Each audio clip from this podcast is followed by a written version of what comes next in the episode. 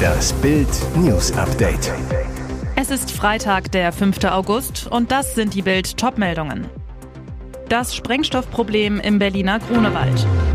Rammstein plant gigantisches Silvesterkonzert in Deutschland. Schiris wehren sich gegen neue TV-Schalte.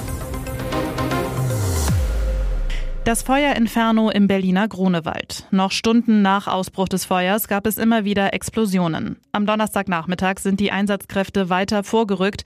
Der Einsatz ist gefährlich und eine große Herausforderung für Feuerwehr, Bundespolizei und Bundeswehr.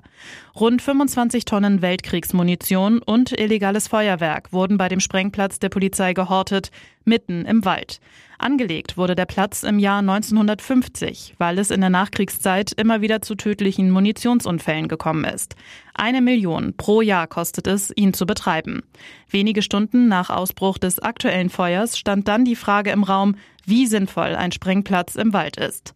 Berlins regierende Bürgermeisterin Franziska Giffey sagte, bei dem Brand im Grunewald handele es sich um ein Ereignis, das in der Berliner Nachkriegsgeschichte einmalig sei. Die regierende Bürgermeisterin hatte ihren Urlaub unterbrochen, um sich im Grunewald selbst ein Bild von der Lage zu machen. Nach ihrem Besuch sagte sie, wir müssen uns darüber Gedanken machen, wie wir in Zukunft mit diesem Sprengplatz umgehen und ob auf dem Berliner Stadtgebiet ein solcher Ort der richtige ist. Gab es ein Rennen mit Berlusconis Bunga-Bunga-Boot? Multimillionär und Maskenunternehmer Dean Cronsbean starb, als seine Luxusjacht Amore vor Sardinien an einem Felsen zerschellte. Während Familie und Freunde um den deutsch-britischen Unternehmer weinen, wird ermittelt, wie es dazu kommen konnte. Jetzt der Verdacht, es gab ein illegales Rennen mit einem anderen Boot. Italienische Medien berichten, dass die Sweet Dragon beschlagnahmt wurde. Das Rennboot gehört der Familie von Italiens Ex-Ministerpräsidenten Silvio Berlusconi. Früher sollen darauf hemmungslose Bunga-Bunga-Partys gefeiert worden sein. Berlusconi Sweet Dragon bietet Platz für bis zu zehn Gäste. Das Modell ist wegen seiner enormen Leistung und Form bei Königen und Industriellen beliebt. Cronsbeans Kapitän sagte aus, sein Schiff sei abgedrängt worden, er habe ausweichen müssen. Möglicherweise lieferten sich die Männer ein verhängnisvolles Rennen. Rammstein plant gigantisches Silvesterkonzert in Deutschland. Es wäre das eindrucksvollste Feuerwerk an Neujahr. Rammstein plant, noch dieses Jahr ein Silvesterkonzert der Superlative zu geben. Möglicher Austragungsort? Das Oktoberfestareal in München. Wie Bild erfuhr, sollen 145.000 Besucher auf der Theresienwiese am 31. September mit Sänger Till Lindemann und Band abrocken. Noch muss der Münchner Stadtrat dem Megakonzert zustimmen. Und die Zeit drängt. Bis spätestens zum 10. August will die Konzertagentur Lloyd Gap das Projekt in trockene Tücher bringen. Als zweite Option steht ein Austragungsort in NRW im Raum. Kleines Trostpflaster für alle, die nicht zur Show kommen. Sie soll europaweit live im TV übertragen werden. Etwa zwei Millionen Euro könnte München mit dem Konzert und dessen Besuchern einnehmen. Auch die Lärmbelästigung der Anwohner wird laut Veranstalter gering gehalten. Modernste Tonübertragungsanlagen sorgen für weniger Schallemissionen. Wunderrettung im Atlantik. Der Franzose Laurent Camprobi hat den Albtraum eines jeden Hochseeseglers erlebt. Sein 12-Meter-Boot Jean Solo Sailor war am Montag vor der Nordwestküste Spaniens gekentert. Und Camprobi musste 16 Stunden im eisigen Wasser ausharren. Eine kleine Luftblase hielt ihn am Leben, während er auf Rettung wartete. Stündlich wurde sie kleiner. Wenn ich mir heute anschaue, wie zerstört das Boot ist, weiß ich nicht, wie ich überlebt habe, so Comprobi am Donnerstag im Interview mit einer spanischen Zeitung. Auch der spanische Seerettungsdienst sprach von einer wundersamen Aktion, die wegen der Dunkelheit und stürmischer See am Rande des Unmöglichen war. Im eisigen Wasser konnte Comprobi außerdem nach Angaben von Experten nur deshalb überleben, weil er zum Zeitpunkt des Unfalls einen Neoprenanzug trug.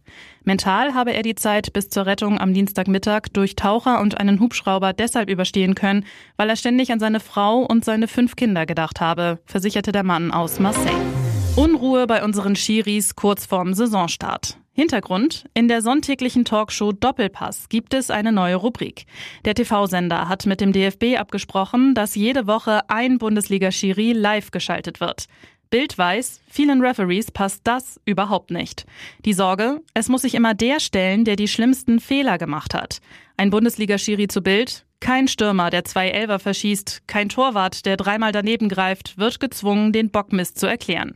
Im Gegenteil, die Vereine schützen und nehmen sie aus der Schusslinie. Wir dagegen werden vorgeführt. Ein weiterer Bundesliga-Referee nimmt die Situation mit Humor. Er zu Bild, Wir Schiris haben schon geflaxt, wer von uns am häufigsten antanzen und sich erklären darf. Einige wollen plötzlich auch nur noch sonntags pfeifen, um nicht in die Runde zu müssen. Und jetzt weitere wichtige Meldungen des Tages vom Bild Newsdesk. Krisenstimmung im Kanzleramt. Die Bundesregierung fürchtet einen millionenfachen Heizungsausfall im Winter. Das erfuhr Bild aus einer geheimen Schaltkonferenz zwischen Kanzleramtschef Wolfgang Schmidt und den Chefs der Staatskanzleien der Bundesländer, die am Mittwoch abgehalten wurde.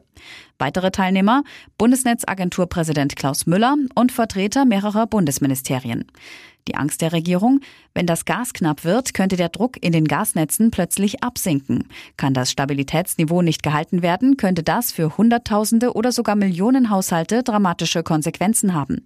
Konkret, Millionen Heizungen in Deutschland könnten sich im Winter abschalten. Hinzu kommt, die Bürger könnten ihre Heizungen nicht wieder selbst anschalten und müssten Handwerker zu Hilfe rufen, um wieder heizen zu können. Bis dahin bliebe es in den Wohnungen kalt. Für den Fall eines Gasmangels erwartet die Bundesregierung, 24 Stunden vorher von den Versorgern benachrichtigt zu werden. Der Plan? Die Versorger schlagen Alarm, dann ruft das Bundeskabinett die dritte Notfallstufe aus, anschließend beginnt die Bundesnetzagentur mit der Gasverteilung und Rationierung. Regierung einigt sich auf Gasumlage, Kostenschock ab Oktober. Die Bundesregierung hat sich auf die angekündigte Gasumlage geeinigt. Heißt, Gaskunden müssen trotz laufender Verträge noch vor dem Winter mit zusätzlichen Kosten rechnen. Im Extremfall mit fast 1000 Euro im Jahr. Die Umlage soll voraussichtlich Mitte August in Kraft treten und ab dem 1. Oktober greifen. Die genaue Höhe soll nach Angaben des Wirtschaftsministeriums am 15. August mitgeteilt werden. Wirtschaftsminister Robert Habeck hatte zuvor gesagt, die Umlage könne sich auf 1,5 bis 5 Cent pro Kilowattstunde belaufen. Bis zu 5 Cent pro Kilowattstunde würde bedeuten, ein vierköpfiger Haushalt könnte im Extremfall mit fast 1000 Euro im Jahr belastet werden. Und das zusätzlich zu den gestiegenen Gaspreisen. Das Kabinett habe die befristete Umlage am Donnerstag verabschiedet, teilte das Wirtschaftsministerium weiter mit. Ziel sei es, Insolvenzen und Lieferausfälle in der Gasversorgung zu verhindern und so die Versorgungssicherheit für die Bürger sowie die Wirtschaft aufrechtzuerhalten. Trotz Vierfachimpfung, Lauterbach hat Corona. Deutschlands oberster Corona-Mahner hat sich mit dem Virus infiziert. Gesundheitsminister Karl Lauterbach sei am Donnerstagabend positiv getestet worden, teilte sein Ministerium in der Nacht zu Freitag mit. Dem Minister geht es gut, er hat nur leichte Symptome. Er nimmt seine Amtsgeschäfte vorübergehend aus der häuslichen Isolation wahr. Lauterbach sei vierfach geimpft, hieß es weiter. Dies zeigt, dass bei der hoch ansteckenden Omikron-Variante eine Infektion selbst bei äußerster Vorsicht nicht vollständig auszuschließen ist. Weiter hieß es in der Mitteilung, der Minister appellierte daher erneut an alle, sich umsichtig zu verhalten und auf einen ausreichenden Impfschutz zu achten, damit Infektionen und schwere Verläufe so weit wie möglich verhindert werden können. Für Lauterbach kommt die Infektion zur politischen Unzeit. Denn gerade erst wurde der Corona-Plan der Ampelregierung für den Herbst bekannt. Mit dem wird ein massiver Impfdruck selbst auf dreifach Geimpfte ausgeübt, die Vierfachimpfung als Lösung gepriesen. Exklusive Umfrage, Deutsche wollen Kirchensteuer abschaffen. Hat die Steuerkasse der Kirchen bald ausgeklingelt. 67 Prozent der Deutschen sind laut INSA-Umfrage für Bild für die Abschaffung der Kirchensteuer. Unter den Katholiken ist der Anteil der Gegner mit 68 Prozent sogar noch höher. Nur 16 Prozent aller Befragten sind gegen die Abschaffung der Kirchensteuer. Weitere 16 Prozent wissen momentan nicht, wie sie sich hierzu positionieren sollen. Zwei Prozent möchten zu dieser Frage keine Angabe machen. Hintergrund, obwohl die Zahl der Kirchenaustritte auf Rekordhoch ist, 360.000 Menschen haben 2021 die katholische Kirche verlassen, sind die Kirchensteuereinnahmen hoch wie nie.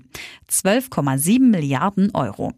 6,7 Milliarden Euro sammelt der Staat für die 27 katholischen Diözesen ein, knapp 6 Milliarden Euro für die EKD. Unter den befragten Protestanten sind 65 Prozent für eine Abschaffung der Kirchensteuer. Aus allen anderen Konfessionsgruppen sind es 45 bis 55 Prozent. Erwartungsgemäß unter den Konfessionslosen sind sogar 71 Prozent für eine Abschaffung der Kirchensteuer. Raketen auf Taiwans Seegebiet, Chinas Manöver des Grauens. China feuerte am Donnerstag Raketen auf taiwanesisches Seegebiet. Das Verteidigungsministerium Taiwans spricht von elf ballistischen Raketen seit Donnerstag 13.56 Uhr. China-Machthaber Xi Jinping lässt sein Militär bis Sonntag Manöver abhalten. Mit Panzern, Kampfjets und scharfer Munition marschiert die chinesische Volksbefreiungsarmee vor der Küste auf.